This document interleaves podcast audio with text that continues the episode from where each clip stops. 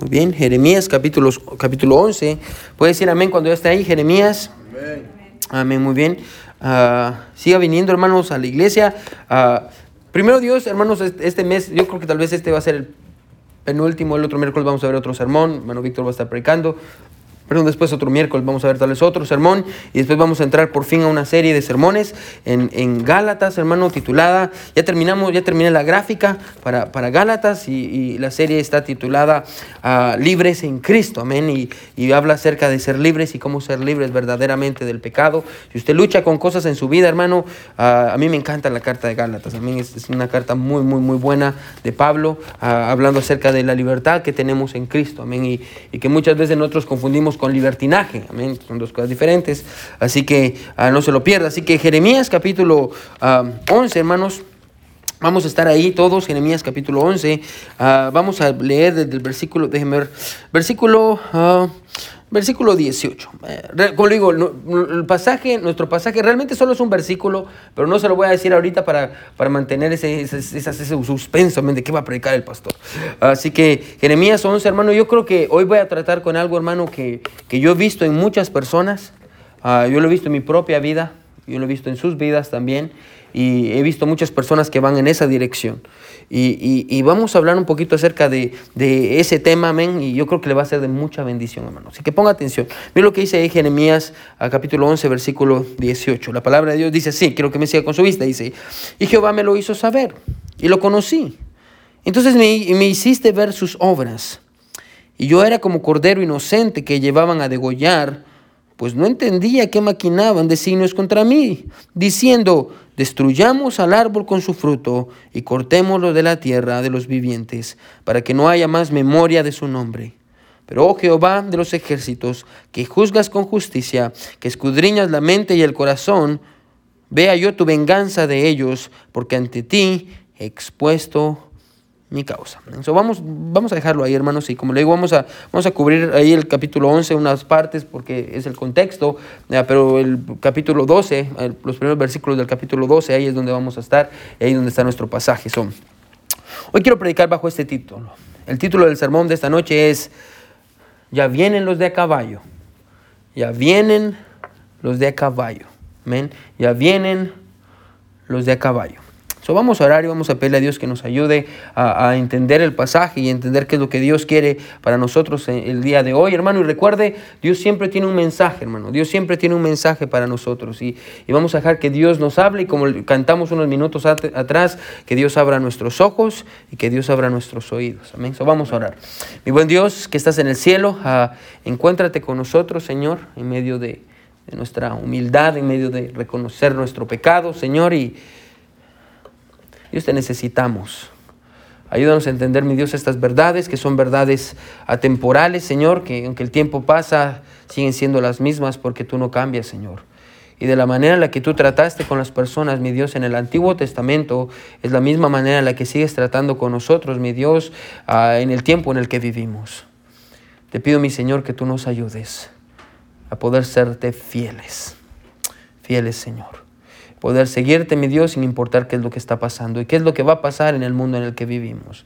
Señor, gracias por mis hermanos y estoy bien agradecido, Dios, de ver personas que a pesar de, trabajar hoy, de estar cansados, Dios, vienen a la iglesia y tenemos un buen número de gente, Dios, los miércoles. Gracias, Dios, por ellos. Gracias por todos aquellos que escuchan las predicaciones, Dios, en el país en donde estén.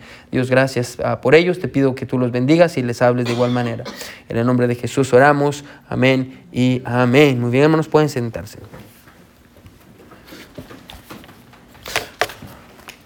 El mes de septiembre, hermanos, a 12 mil personas escucharon las predicaciones de la iglesia. Amén. Son 12 mil personas, bastante gente. Amén. Así que, ah, gloria a Dios por eso. Amén. Ah, ya vienen los de los de a caballo. Yo recuerdo, hermano, cuando Dios me llamó a predicar. ah, y me recuerdo que yo era un joven más o menos de, de 15 años. y mi pastor como yo, siempre nos andaba llevando conferencias. A mí siempre andaba, andaba yo de iglesia en iglesia, iba con él a, El Salvador, me fui con él a El Salvador, ah, y, yo creo que me fui con él a Honduras. No estoy seguro, yo creo que sí fui a Honduras con él.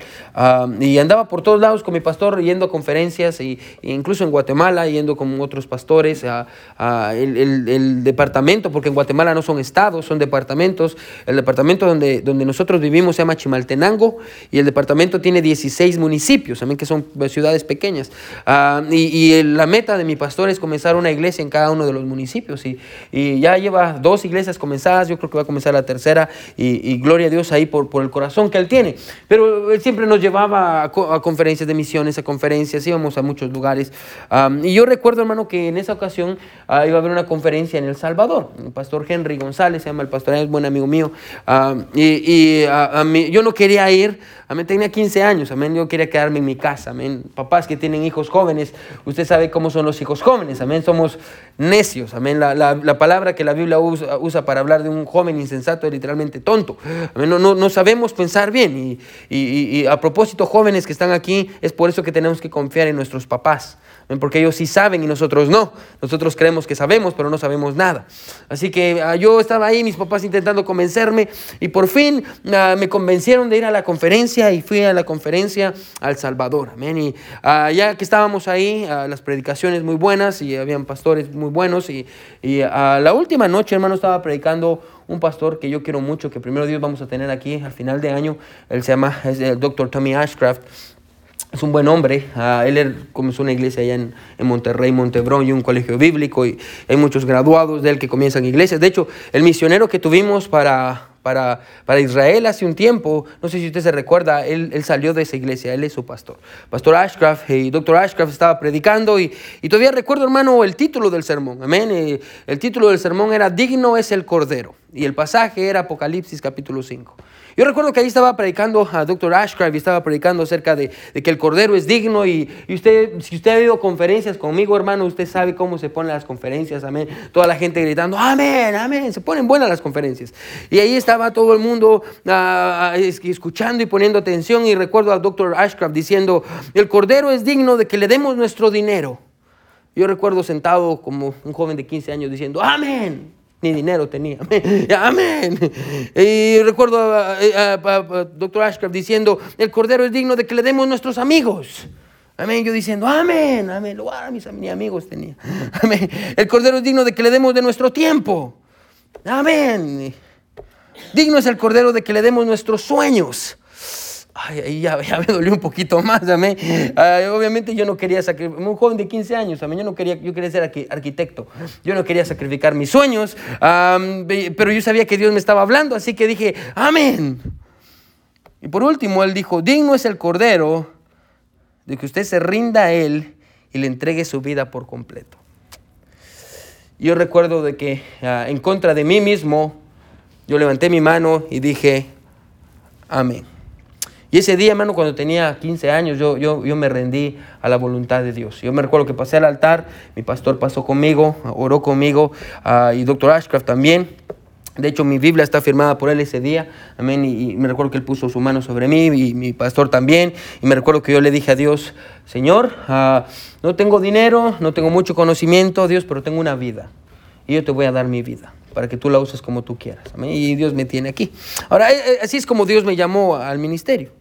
Y la razón por la que le estoy diciendo esto, hermano, es porque ah, cuando usted lee sobre la vida del profeta Jeremías, hermano, no hay ninguna duda de que mi llamado, escuche, o la manera en la que Dios me llamó a mí, no se compara en lo absoluto con la manera en la que Dios llamó a Jeremías. Amén.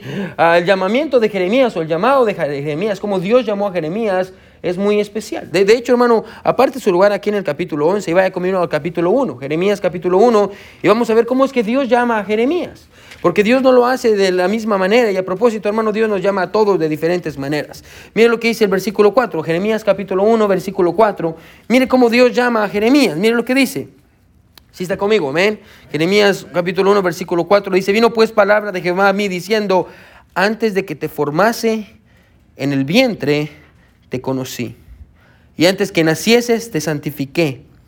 Te di por profeta a las naciones. Ahora, a propósito, hermano, si usted conoce a alguien que está a, favor del aborto, hermano, este es un maravilloso versículo para refutar. Amén, que, que los fetos no, no, no son personas. Bueno, Jesús, Dios dice, bueno, antes de que yo te creara, yo te conocí. Amén. Ah, Dios está diciendo, yo sabía que ibas a existir. Yo, yo, yo, te tenía en mis planes. A propósito, hermano, usted no es un accidente. Amén. La gente no es un accidente. Dios tiene planes para nosotros incluso antes de que nosotros naciéramos. Amén. Dios, Dios es el plan de Dios que usted existiera.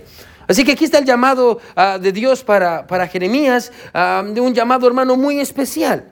Hermano, y, si usted sigue leyendo, hermano, no, va, no vamos a ir ahorita por cuestiones de tiempo. Hermano, pero en el, capítulo 2 describe, uh, Dios le describe a Jeremías cuál va a ser su llamado y el tipo, hermano, de respuesta que va a tener de la gente.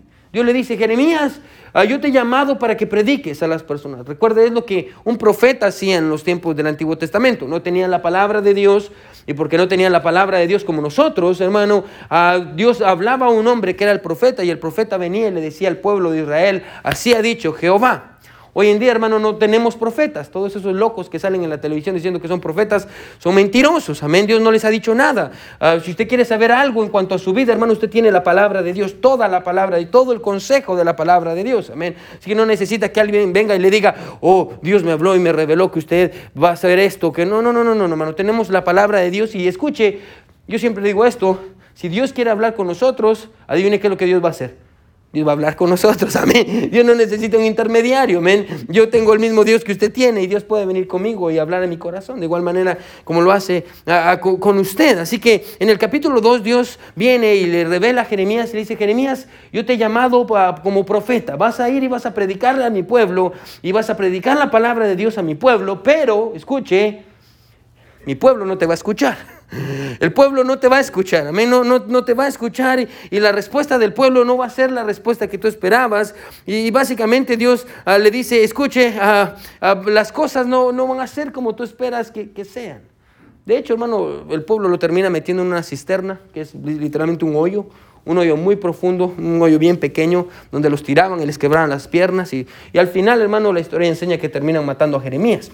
Pero el pueblo no iba a aceptar a Jeremías, amén. Pero Dios le advierte, y Dios le dice, Jeremías, yo te he llamado por profeta, pero la gente no te va, no te va a escuchar, amén, no, no, no, no te va a escuchar. Así que ah, encontramos eso, amén. Eh, y ahora yo entiendo, hermano, ponga atención que...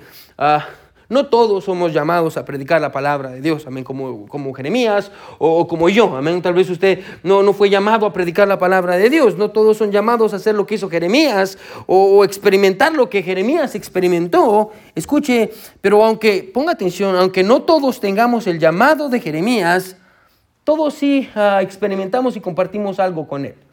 ¿Qué es lo que compartimos? Escuche, que aunque no tengamos el mismo llamado, todos sí hemos sido llamados a obedecer. Amén. Ah, tal vez Dios no lo llamó a usted a predicar. Tal vez Dios no lo llamó a usted a ser un misionero. Tal vez Dios no lo llamó a ser un maestro. Ah, tal vez Dios no lo llamó a todas, todas esas cosas que están en el ministerio. Tal vez Dios no lo llamó a eso, pero yo sí sé a qué Dios lo ha llamado y es a lo mismo a lo que Dios llamó a Jeremías y me llamó a mí y nos llama a todos y es a obedecer. Amén. Todos hemos sido llamados a obedecer, a obedecer, a seguir el liderazgo de Dios ah, para nuestras vidas. Y, y, ah, ah, la, la, voluntad de Dios, hermano, para Jeremías tal vez se mira completamente diferente a la voluntad de Dios para mi vida o para su vida, pero hay algo que todos tenemos en común.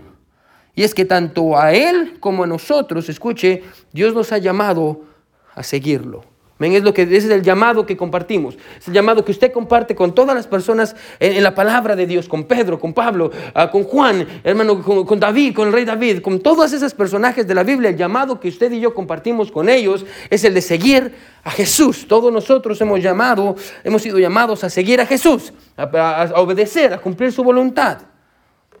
El éxito, hermano, si está escribiendo, escriba esto. El éxito en la vida de Jeremías no tenía que ver con la respuesta de las personas de Israel, sino tenía que ver con su obediencia a la palabra de Dios. Ese era el éxito. El éxito no, no, radicaba en la respuesta de la gente hacia él. El éxito radicaba en su obediencia. A propósito, hermano, ese es el éxito en su vida. Amén. El éxito en su vida no es que usted tenga más carros, que tenga más casa, que tenga, que tenga mejores posibilidades. Ese no es el éxito, que tenga más títulos pegados en la pared. No, ese no es éxito. Amén. Ah, de hecho, una, una persona fracasada es aquella que tiene muchos títulos, pero no quiere obedecer a Dios. El éxito en una vida, hermano, tiene que ver con obedecer la palabra de Dios. Amén. Eso es una vida exitosa, aquella que obedece a Dios, que sigue a Dios, que le sirve a Dios. Esa es una persona exitosa. Ahora, la razón, hermano, por la que esto es importante, hermano, y recuerde esto, ¿sí?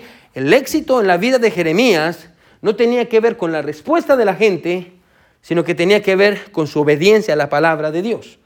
Ahora, la razón, hermano, por la que esto es importante y se le tiene que quedar en la mente es porque si usted no entiende esto, usted no va a entender lo que vamos a ver en unos minutos.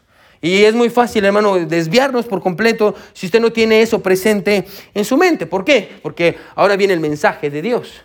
Ahora Dios le dice, Jeremías, yo quiero que vayas al pueblo de Judá y le des este mensaje. ¿Cuál es el mensaje? Mire el capítulo, mire conmigo qué es lo que dice el versículo 11, capítulo 11, versículo 11. Si está conmigo, amén. Mire lo que dice el versículo 11. Por tanto, este es el mensaje que Jeremías tenía que ir a decirle a la gente. Por tanto, así ha dicho Jehová.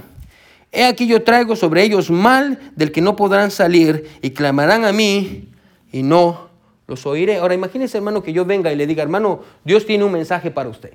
¿Cuál es el mensaje? El mensaje de Dios para usted es que Dios lo va a castigar.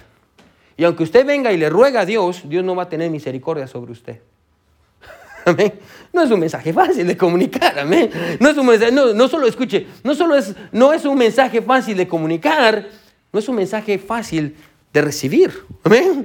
Oye, porque tal vez a la persona que viene lo puede comunicar, pero una cosa es que lo comuniquen y otra cosa es que usted lo reciba, amén. Ah, ¿Cómo así, amén? ¿Cómo así que usted me está diciendo que Dios va a venir y me va a castigar y aunque yo me arrepienta y yo le llore a Dios no me va a escuchar? ¿Sí? Es lo que Dios dijo. Usted lo leyó, amén, lo que dice la palabra de Dios. Así que, hermano, no solo no era un mensaje fácil de dar, sino encima de eso no era un, mensaje fácil de recibir. Y la prueba de ello, escuche, es que la gente se enoja con Jeremías. La gente no acepta el mensaje que Jeremías le da, escuche, y la gente empieza a hacer un complot en contra de Jeremías. ¿Cómo es posible que Jeremías venga aquí a decirnos que Dios nos va a castigar? Que si usted conoce la Biblia sabe que Dios los castiga de todas maneras, amén. Viene el imperio de Babilonia y se los lleva cautivos y ahí va Jeremías y entre ellos también va Daniel, amén. Ahí sus amigos, pero ese no es el punto. El punto es que Dios los va a terminar castigando. La gente no quiere aceptar ese mensaje, escucha la palabra de Dios, escucha el mensaje de Dios, la gente se enoja. Interesantemente, hermano, yo lo he visto muchas veces. En lugar de enojarse, escuche con el que envía el mensaje, se enoja con el mensajero. Amén. Eh, es lo que pasa muchas veces cuando predico, la gente se enoja conmigo. Pastor, ¿por qué está predicando sobre eso? Pastor, ¿por qué dijo eso? Amén. Bueno, no se enoje conmigo, soy el mensajero, enójese con Dios. Amén. Eh, es la palabra de Dios la que yo le predico cada domingo, enójese con Dios. So, aquí está Jeremías y, y da un mensaje que la gente no quiere escuchar. Y la gente se enoja con él. Ahora, Dios va a hacer algo, hermano, que me encanta. Ahora, yo no sé, hermano, si lo que Dios va a hacer con Jeremías es una bendición o es una maldición. Y le voy a decir por qué. Yo recuerdo a mis abuelitos, yo, alguien, yo creo que fue mis mis abuelitos. Me recuerdo muchas veces llegando con ellos y tenía una oreja roja. Y mi, mi abuelita me decía, oh, están hablando mal de usted. Y una oreja, ¿qué, oreja es la que tiene caliente? Amén. Y yo le decía, oh, es la oreja izquierda. Oh, están hablando mal de usted. Amén. Porque si es la derecha, hablan bien de usted. Si es la izquierda, hablan mal de usted. Amén. ¿Qué, ¿Qué tengo que hacer para detener eso? Muérdase la camisa, ven, muérdase. Lo que me decía, me muérdase esta parte del está. Yo, oh, dejan de hablar de mí. ¿Y para qué? Me? Para que se muerdan la lengua. y bueno, y hasta la fecha lo hago. Pregúntale, hermano, ¿sabe? Un gran trauma que me quedó. Así que, ah, ahora, hermano, eh, eh, como le digo, no sé si es una bendición o una maldición. ¿Por qué? Porque lo que Dios hace es que le muestra a Jeremías. Y agarra a Jeremías y dice, Jeremías, te voy a enseñar lo que la gente está hablando de ti. Y te voy a decir cómo, qué es lo que la gente está diciendo y lo que la gente está maquinando y todo lo que las personas dicen. Te voy a enseñar lo que hay en sus Facebooks y lo que hay en su WhatsApp y todas las cosas que hablan. Hasta tienen grupos de amigos entre todos que dicen no queremos a Jeremías. Y esta Jeremías dice, ah, en contra de mí. Y Dios le enseña todas las conversaciones, se les manda por correo, todas las conversaciones de, porque las guardó, Dios, bueno, Dios guarda sus conversaciones, amén. Esta está buena. Ya. Dios tiene sus conversaciones de WhatsApp. Así que tenga cuidado con lo que escribe. y, él se entera de todo lo que está pasando. Ahora, cuando él escucha, escuche, todo lo que están hablando de él, Jeremías se asusta. Y no solo se asusta, entra en shock y viene delante de Dios. Y miren lo que dice, estamos en el capítulo 11 de Jeremías, capítulo 11 de Jeremías. Miren lo que dice el versículo 18. Ahora va a entender un poquito más de qué es lo que está pasando. Mire lo que dice el versículo 18, mire, mire cómo comienza, dice, y Jehová me lo hizo saber, ahora usted ya entiende qué. Dice, y lo conocí, entonces me hiciste ver sus obras. Y yo era como cordero inocente que llevan a degollar, pues no entendía que maquinaban designios contra mí, diciendo, destruyamos el árbol con su fruto y cortémoslo de la tierra de los vivientes para que no haya más memoria de su nombre. En otras palabras, escuche, Jeremías le dice a Dios, te ruego, escuche Dios que hagas algo. Dios le muestra lo que las personas están planeando, eh, que literalmente, escuche, es matar a Jeremías. La gente quiere matar a Jeremías. ¿Para qué? Para que deje de predicar, para que deje de dar esos mensajes que solo traen desánimo. De hecho, la idea es esta. El pasaje dice, hay que cortar el árbol. El árbol es Jeremías. ¿Para qué? Para que ya no dé su fruto. El fruto que es es la palabra de Dios. Hay que exterminar el árbol porque ya no queremos la palabra de Dios, ya no queremos escuchar la palabra de Dios. hermano, bueno, no nos vamos a ir ahí porque hay mucho para, tratar en cuanto a eso. la gente está enojada con Jeremías y Jeremías mira cómo lo están tratando y Jeremías viene con Dios y Dios, Dios, haz algo. Yo, yo vi que yo soy como un cordero, es lo que dice Jeremías, soy como un cordero que yo no sabía que me están guiando al matadero. Me van a matar, Dios. La gente está hablando de mí y me van a matar. Lo dicen en los mensajes del WhatsApp y de Facebook. Alguien hasta puso hashtag maten a Jeremías. Jeremías gone, amén. Está asustado. Pero no solo dice eso, mire qué sigue diciendo, versículo 20. ¿No les encanta venir a la iglesia los miércoles? Amén, gloria a Dios. Mira que dice el versículo 20. Amén. Hermano, la Biblia no es aburrida, nosotros somos los aburridos, hermano, es más entretenida que su novela que mira usted. Mira lo que dice el versículo 20. Pero, oh Jehová de los ejércitos, que juzgas con justicia, que escudriñas la mente y el corazón, vea yo tu venganza de ellos, porque ante ti he expuesto, ¿qué dice? Mi causa. De Jeremías le dice a Dios, Dios, ¿ya viste cómo están hablando de mí? Dios, haz algo. Defiéndeme, amén. Defiéndeme porque yo soy el que está predicando tu palabra, amén. Eh, defiéndeme de aquellos que están en contra de mí por predicar tu palabra. Dios, yo quiero que tú te vengues. Es más, escuche lo que Jeremías dice. Es más, yo quiero verlo. Que tú te vengas de ellos. Están hablando mal de mí, están en contra de mí. Dios, yo no solo quiero que tú escuches, no, gracias que me lo dijiste, pero ahora yo quiero que tú te vengues. Por eso le digo, hermano, que no sé si fue bueno o fue malo, pero Dios tenía un plan, yo le voy a decir por qué. Así que ah, Dios le dice eso, yo quiero, perdón, Jeremías le dice eso, yo quiero verlo, y yo quiero que tú te vengues, Dios, porque mira lo que están diciendo de mí. Mira la respuesta de Dios, versículo 21. Por tanto, así ha dicho Jehová, acerca de los varones de qué. Ahora paremos ahí. Anatot. Ahora recuerda, hermano, detalles en la Biblia y lugares y personas es importante. Cuando está estudiando la Biblia es importante saber, porque si solo sigue leyendo Anatot no va a entender quién es Anatot. ¿Quiénes son los de Anatot? Bueno, si usted lee el capítulo 1, no vaya ahí, lo puede hacer con usted en su casa. Bueno, Anatot era el nombre del pueblo donde Jeremías nació. Era la ciudad de donde Jeremías venía. Anatot, hermano, era la ciudad donde Jeremías nació y creció. Anatot era el pueblo de Jeremías. Escuche, era un pueblo de sacerdotes y sirvientes de Dios.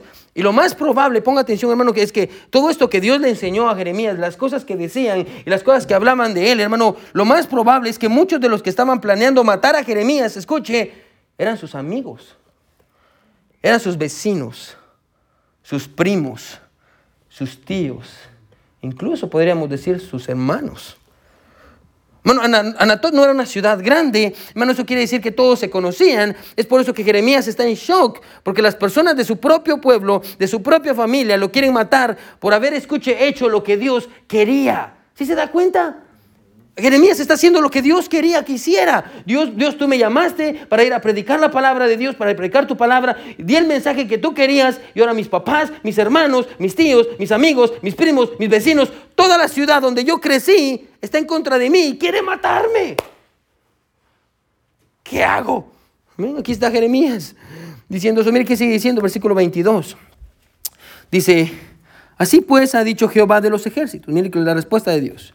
Si ha dicho Jehová de los ejércitos, he aquí que yo castigaré, los jóvenes morirán a espada, sus hijos y sus hijas morirán de hambre, y no quedará remanente de ellos, pues yo traeré mal sobre los varones de Ahora, Yo no sé usted, pero yo me imagino la Biblia. ¿Se, imagina la actitud de Jeremías mientras está escuchando eso? Sí, los voy. Sí, sí, sí, ya, sí. Ya, y a los jóvenes, ya, bueno estuvo. Ya viste lo que me escribió. Ya, bueno estuvo. Ya, y voy a castigarlos y los voy a matar. Y no voy a tener piedad de ellos. Bien, Dios, así se hace. Bien, bueno estuvo, para que aprenda. Pero miren cómo termina el versículo. El año de su castigo. ¿Qué quiere decir eso? Escuche, quiere decir que el castigo que Jeremías quería para ellos, escuche, se iba a tardar y no iba a suceder a la manera de Jeremías ni en el tiempo de Jeremías. Hermano, todo iba a ser a la manera de Dios y al tiempo de Dios. Dios iba a castigarlo, sí, pero no cuando Jeremías quería. Y no de la manera en la que Jeremías decía. Escuche, Dios iba a tomar más tiempo. Es más, hermano, Mire qué sigue diciendo Dios. No, hermano, recuerde que originalmente la Biblia no tiene capítulos ni versículos. Así que esto, eh, la historia sigue, menos que el capítulo 12 ya va a haber una historia diferente. No, la historia sigue. Mire el versículo 1. Imaginemos que no hay división. So, mire lo que dice el versículo 1 del capítulo 12. Aquí está Jeremías. Justo eres tú, oh Jehová, para que yo dispute contigo. Sin embargo, alegaré mi causa ante ti. En otras palabras, Dios, tú eres muy bueno y todo, y no, ¿cómo voy a decir cosas en contra de ti? Pero escúchame, amén. Y mire qué dice. Sin embargo, alegaré mi causa contra ti. Porque es prosperado el camino de los impíos. Y tienen bien todos los que se portan deslealmente. Los plantaste y echaron raíces, crecieron y dieron frutos. Cercano estás tú en sus bocas, pero lejos en sus corazones. Pero tú, oh Jehová, me conoces. Me viste y probaste mi corazón para contigo arrebátalos como ovejas para el desgolladero y señálalos ah, para el día de la matanza. Amén. Mire lo que es versículo 4. ¿Hasta cuándo estará desierta la tierra y marchita la hierba de todo el campo por la maldad de los que en ella moran? Escuche, faltaron los ganados y las aves porque dijeron, no verá Dios nuestro fin. Ahora, Jeremías está dolido. Amén. Aquí está llorando. Jeremías está dolido y usted lo puede notar en el tono de su voz. Y está ahí, oh, Dios, tú eres muy bueno, eres grande, eres poderoso. Dios, pero, eh, pero yo quiero que hagas algo. ¿Cómo es posible? Escuche, que ellos son malos y les va bien. ¿Cómo es posible que ellos son malos? Escuche, y tú todavía vas a tener misericordia de ellos después de estar diciendo las cosas que estaban diciendo en contra de mí. Dios, acábalos. Ahora, quiero paremos unos segundos. Amén. Paremos por unos segundos. Y quiero que entendamos el contexto general de la historia de Jeremías. Jeremías, escuche hermano, comenzó a profetizar en el año 13 del rey Josías. Ahora, hermano, y tal vez usted se pregunta, ¿quién es Josías? ¿Quién es Josías? Ahora, antes de la invasión del imperio de Babilonia, ponga atención, Josías fue el último rey de Judá. Antes de que se lo llevaran cautivos, el último buen rey, buen rey de Judá fue Josías. De hecho, hermano, ponga atención, ah, Judá solo tuvo ocho reyes buenos. El resto de reyes eran malos. Así que el último rey bueno que Judá tuvo fue Josías. Bueno, y Jeremías comenzó a predicar en el año 13 del reinado de Josías. Y, cuando, cuando, si usted estudia la, hermano, en Reyes, ahí está toda la historia de Josías. Hermano, pero el rey Josías comenzó a reinar cuando tenía ocho años. Ocho años comenzó a reinar el rey Josías y, hermano, fue un buen rey, el último buen rey de Judá. Ah, y, eso quiere decir que si, ah, escuche Jeremías, cuando él, cuando él comenzó como profeta, a ya habían pasado 13 años, eso quiere decir que Josías tenía como 20, 21 años más o menos, uh, cuando Jeremías comenzó a profetizar. Ahora, Josías, escuche, no, era, era solo un niño cuando comenzó a reinar, pero él hizo algo diferente a los demás reyes, ponga atención. Él buscó a Dios con todo su corazón, a pesar de que era un niño de 8 años. A propósito, los niños tienen la capacidad de poder buscar a Dios. Amén. No piense que porque usted los trae a la iglesia y están escuchando las lecciones y les entra por un oído y los sales por el otro. Bueno, no, no funciona así. Amén. So, a los ocho años, Josías tuvo un corazón para Dios y la Biblia dice que ah, él buscó hacer las cosas correctas, comenzó a quitar los ídolos de Judá, comenzó a quitar los, los, sodomitas que habían en la ciudad, comenzó a quitar a, los, a, las, brujas y a los brujos y reconstruyó el templo porque lo habían destruido para que adoraran una vez más a Dios. hermano, eso quiere decir que, escuche, Josías estaba sirviendo a Dios. ¿Por qué esto es importante? Ponga atención. Porque cuando Jeremías comenzó a predicar la palabra de Dios, eso quiere decir que cuando él predicaba la palabra de Dios detrás de él, él tenía un respaldo. Escuche, el respaldo del rey Josías. Cuando Jeremías predicaba y la palabra de Dios era dura y la gente se enojaba contra, contra Jeremías y decía, ah, este Jeremías, Jeremías iba y le decía al rey, rey, mira, yo estoy predicando la palabra de Dios y porque Josías tenía temor de Dios, Josías le decía a Jeremías, hey, si está bien, yo estoy contigo, yo te voy a ayudar, los dos estamos sirviendo al mismo Dios, Josías tenía temor de Dios. Eso quiere decir que él ayudaba a Jeremías. El problema, ponga atención, es que cuando Josías murió, ya no había rey bueno. Quiero que me siga. Es más, los reyes que vinieron después también estaban en contra de Jeremías.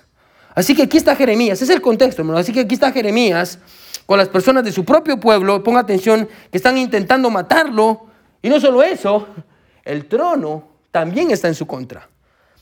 Jeremías está completamente solo y cargado.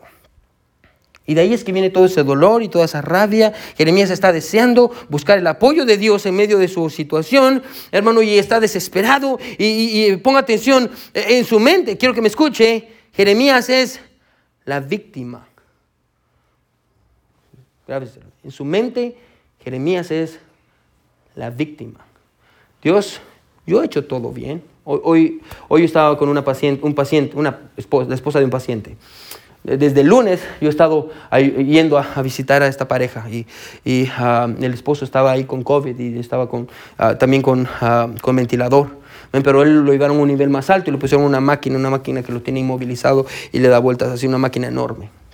yo iba con la esposa y, y, muy buena esposa. y hoy en la mañana fui ahí con ella y ahí estaba llorando ahí por, por su esposo, llorando también. Y, y me, dice, me dice, consejero, yo no sé, ¿por qué pasó esto? Él es un buen hombre. Él nunca ha tomado, nunca ha fumado.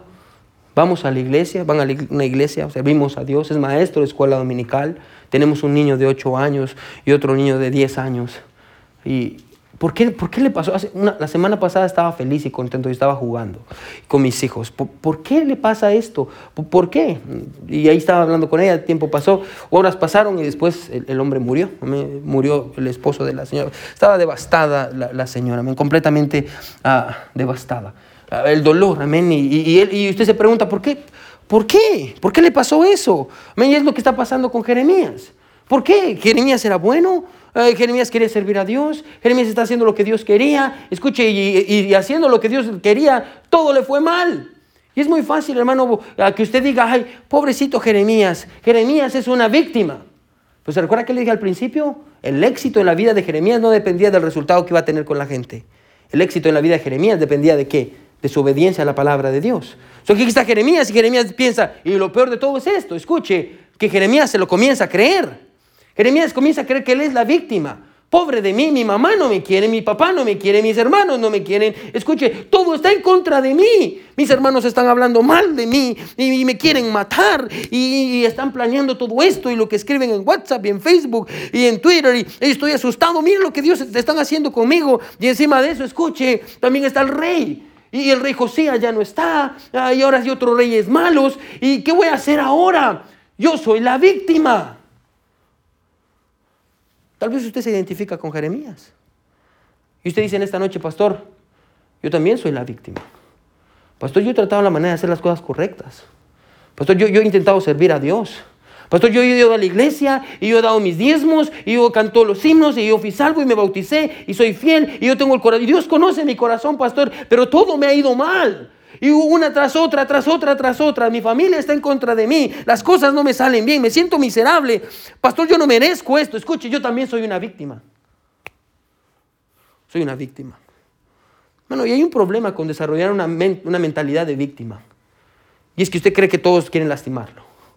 Y usted cree que todos en contra de usted. Y yo he visto muchas personas que todos se lo toman personal. Ah, es que nadie me quiere, es que todos me odian. Es que, ah, sí, eh, la hermana me hizo esto porque no me quiere, saben ni qué está pasando. Yo sé que están planeando algo en contra de mí. Todo el mundo está en contra de mí. ¿Se le hace conocido? Dios me van a matar, Dios quiere hacer algo, véngame, Señor.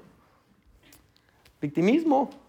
Ahora, me encanta, porque Dios va a hacer algo que usted no se imagina. Porque cualquier persona pensaría que Dios iba a venir y le iba a decir, Jeremías, mi hijo, mi muchacho, ¿estás triste? Estoy triste, Dios. Ven para acá, tú ahora. ¿Quieres que mate a todos? Sí, Dios, por favor. Y quiero verlos si se puede. Amén. Voy a acabar con todos. Mi chiquito lindo. Mi pancita de agua. ¿Qué es lo que Dios va a hacer? Mire lo que dice el versículo 5. ¿Qué es lo que Dios va a hacer con Jeremías? ¿Qué, es lo que Dios le va a decir? Me encanta cómo es Dios. Miren, lo que dice Dios. Jeremías, si corriste con los de a pie y te cansaron, ¿cómo contenderás con los caballos? Y si en la tierra de paz no estabas seguro, ¿cómo harás en la espesura del Jordán? Dios le está diciendo a Jeremías, ponga atención. Jeremías, entonces tú estás cuestionando mis maneras y mi tiempo. Jeremías, ¿tú, ¿tú, crees que no lo estoy haciendo al ritmo que yo debería de hacerlo? Jeremías, ¿tú crees que yo no soy justo contigo? ¿Tú crees que estoy haciendo ah, más fuerte a, los, a, los, malos y que yo ignoro lo que, el, el éxito que tienen las personas malas y me ensaño con los buenos? Eh, hermano, déjeme decirle algo bien rápido, hermano. Dios sabe lo que hay dentro de nuestros corazones, amén. Y Dios sabía que había en el corazón de Jeremías. Y aquí está Dios diciendo, Jeremías, escuche, yo te conozco. Jeremías, yo sé por lo que estás pasando. Jeremías, escuche, estás a punto de rendirte. Estás a punto de rendirte. Y apenas has tratado con los de a pie. ¿Te imaginas cuando vengan los de a caballo? Ese es el ánimo de Dios. ¿No le encanta? Si ya te, canta, ya te, canta, cansaste con los de a pie ya estás llorando y quieres tirar la toalla y piensas que todo el mundo está en contra de ti y dices, pobre mi, pobre mi, pobre mi, ya no soporto esta vida, estoy solo, Señor. Te cansaste con los de a pie. ¿Qué vas a hacer cuando vengan los de caballo? ¿Cómo vas a sobrevivir con los de caballo? Amén. Ah, si no eres capaz de escuchar, de encontrar seguridad en la tierra de paz, ni siquiera hay guerra, Jeremías. Imagínate cuando ya no estés seguro. Escuche, hermano, lo que Dios le está diciendo a Jeremías es, Escuche, si estás a punto de rendirte con algo tan pequeño como con lo que estás pasando, imagínate cuando vengan los problemas de verdad. Imagínate cuando vengan los problemas de verdad. Escuche, si no eres capaz de correr con los de a pie, ¿quiénes son los de a pie? Bueno, los de a pie son las personas de Anatot, las personas de su pueblo, a su familia, a sus amigos, aquellos que estaban intentando matarlos. Escuche, Jeremías, si no eres capaz de correr con los de a pie, ¿Cómo vas a correr con los de a caballo? Amén. En otras palabras, Jeremías, este es mi ánimo para ti. Jeremías, lo que viene más adelante es mucho peor. Es mucho peor. Es mucho peor. ¿Quiénes son los de caballo? Bueno, los, los de caballo son las personas que tienen autoridad, escuche, tienen más autoridad que los de pie. En este caso, ponga atención, serían los reyes que están en contra de la palabra de Dios, que sería el rey Joaquín, el rey Sadequías. Usted lo puede leer más adelante en su Biblia, amén. Estos eran reyes malos que iban a venir después del rey Josías. Ahí encima de eso tenían el poder del trono.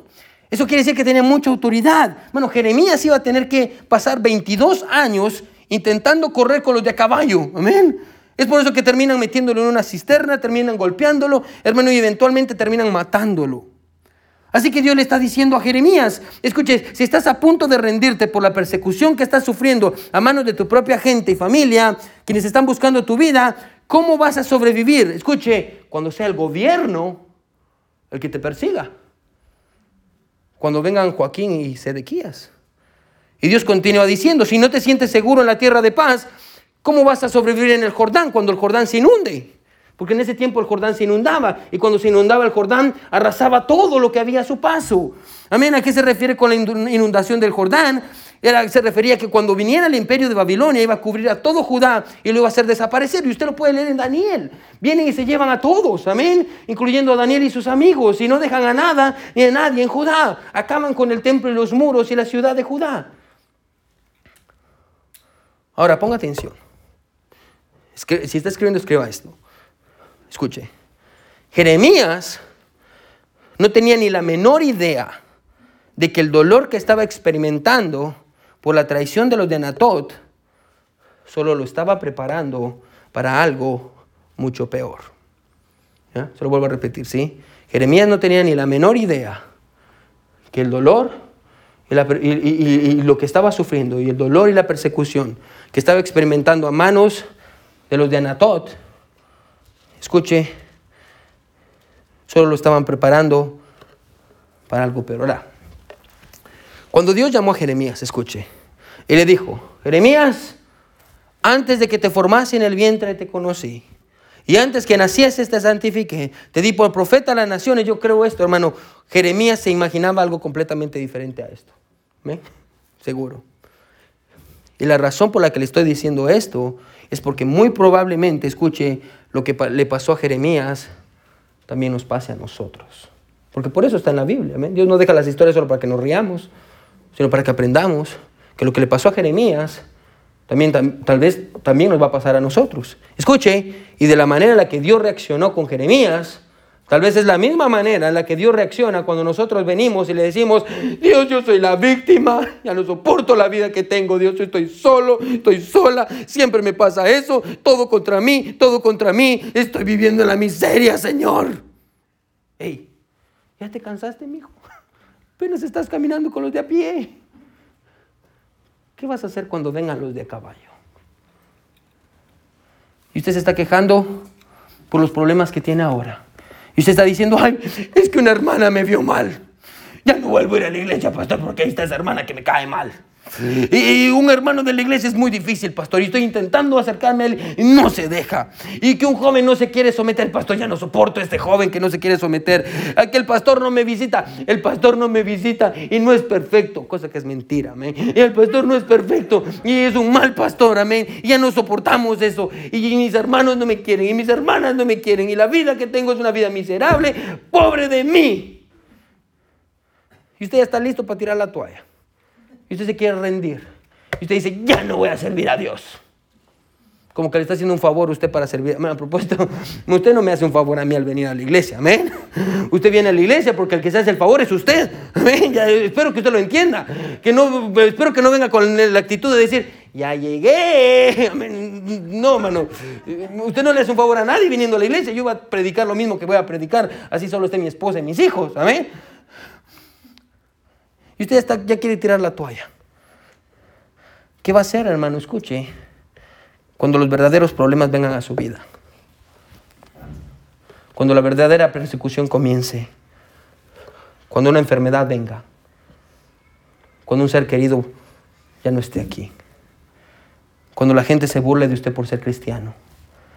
Cuando el gobierno diga, si usted predica el nombre de Jesús, lo vamos a meter en la cárcel o lo que acabamos de experimentar. Si usted sigue teniendo las iglesias abiertas, lo vamos a, lo vamos a demandar. Una, iglesia bautista en, en, California, todos los meses pagan 10 mil dólares de multa para poder seguir teniendo servicios. ¿Y sabe qué? La gente siguió dando dinero y Dios siguió bendiciendo. Una iglesia de Pastor MacArthur, una iglesia enorme, bueno, de casi 10 mil personas. Nadie usaba cubrebocas. Y decían que lo iban a demandar. De hecho, lo demandaron. ¿Ya? Y también estaban pagando bastante. Y escuche, dentro de la congregación no, había, no se sentaban con espacios ni nada, no usaban cubrebocas. Escuche, y nadie se enfermó. Nadie se enfermó. ¿Qué va a pasar cuando, cuando el gobierno empiece a presionarlo? ¿Qué, pasa, qué, qué va a pasar en su trabajo? Cuando escuche, es tiempo de comer, quiero que me siga. Y usted tiene que doblar sus ojos y tiene que cerrar sus ojos y doblar su, rostro para orar. Pero la gente con la que usted está se burla de usted. ¿Qué va a hacer? ¿Qué va a hacer cuando todos digan bromas en doble sentido y usted está ahí y se va a querer reír? ¿Qué va a hacer? ¿Está dispuesto a dejar a sus amigos? Cuando, escuche, cuando en las escuelas digan que no se puede usar el nombre de Dios, cuando sus amigos lo dejen ah, porque usted es un creyente, escuche, tal vez en ese momento, no, escuche, no, no, vamos a poder contar con usted, tal vez, porque usted ya se va a haber rendido de hace mucho tiempo. ¿Sabe por qué? Porque cuando una hermana lo vio de una manera mal, usted ya no quiso regresar a la iglesia. Hermano, quiero que me escuche. No, no, no, estoy minimizando sus problemas. Solo quiero que entienda que tal vez, escuche, Dios no está intentando destruirlo con los problemas que tiene. Tal vez Dios está intentando prepararlo. Amén. Se lo vuelvo a repetir por si no lo agarró. Solo quiero que entienda, hermano, que Dios no quiere destruirlo con los problemas que usted tiene. Dios no quiere acabar con usted con los problemas que está pasando. Dios no quiere destruirlo. Tal vez Dios lo está preparando para algo mucho peor. Bueno, porque puede, hermano, yo sé que no es el mensaje más popular que usted va a escuchar, porque regularmente el mensaje popular es Dios lo está preparando para algo mejor. Pero este pasaje no enseña eso. este pasaje enseña el otro lado de la moneda. Dios dice, hey, tal vez lo está preparando, sí, pero para algo peor. Hermano, escuche, ya vienen los de caballo. Bueno, ¿qué se necesita para que usted se rinda? ¿Qué se necesita para que usted se rinda? ¿Un hermano de la iglesia que habla mal de usted? Se peleó con alguien aquí adentro, así que decidió irse, problemas con su pareja, y se peleó con su pareja antes de venir el domingo a la iglesia. Y usted dice, ay, porque estamos peleados, mejor no ir a la iglesia, sí. ¿Eso se requiere para que usted se rinda? ¿Una pelea? Es que mi esposa ya no la soporto, pastor. Es que mi, mi, esposo no me ayuda, mi esposa no me ayuda, me siento solo. ¿Eso se necesita para que usted se rinda? Una persona en la que yo confiaba me traicionó, pastor. ¿Eso, eso es suficiente, hermano, para que usted, hermano, se rinda? Eso es suficiente, hermano, para que usted venga con Dios como Jeremías y le diga, Señor, ya no aguanto más, soy una víctima. Ya no aguanto más. Hey, Dios dice, hay cosas mucho más grandes viniendo. Y si no somos capaces, escuche, de ser fieles aquí, en el primer nivel, cuando andamos con los de a pie, ¿cómo vamos a ser capaces de ser fieles aquí, en el siguiente nivel, cuando vengan los de caballo? Bueno, yo creo que el mensaje que todos tenemos que agarrar es bien simple. Dios no quiere destruirnos con los problemas que estamos pasando. Dios nos está preparando. Tal vez para algo mejor, sí. Pero según el pasaje también puede ser que nos esté preparando para algo mucho peor. Y si usted cree que es una víctima, y usted dice, Dios soy una víctima, mira lo que me pasa. Dios hoy dice, ay, ya te cansaste con los de a pie. ¿Cómo vas a correr con los de caballo? Bueno, no somos víctimas. Y recuerde, el éxito de una vida no radica en la respuesta de la gente, radica en la obediencia a la palabra de Dios. No importa que todo el mundo le dé la espalda, no importa que usted se quede solo, no importa que todo el mundo lo traicione, no importa que lo que del mundo entero se venga en contra de usted. Escuche, el éxito de un creyente no está en la respuesta de la gente, está en nuestra obediencia a la palabra de Dios. Que Dios nos ayude a todos a ser fieles. Amén. Todos con los ojos cerrados, cabeza inclinada, nadie viendo. Todos con los ojos cerrados y cabeza inclinada, nadie viendo.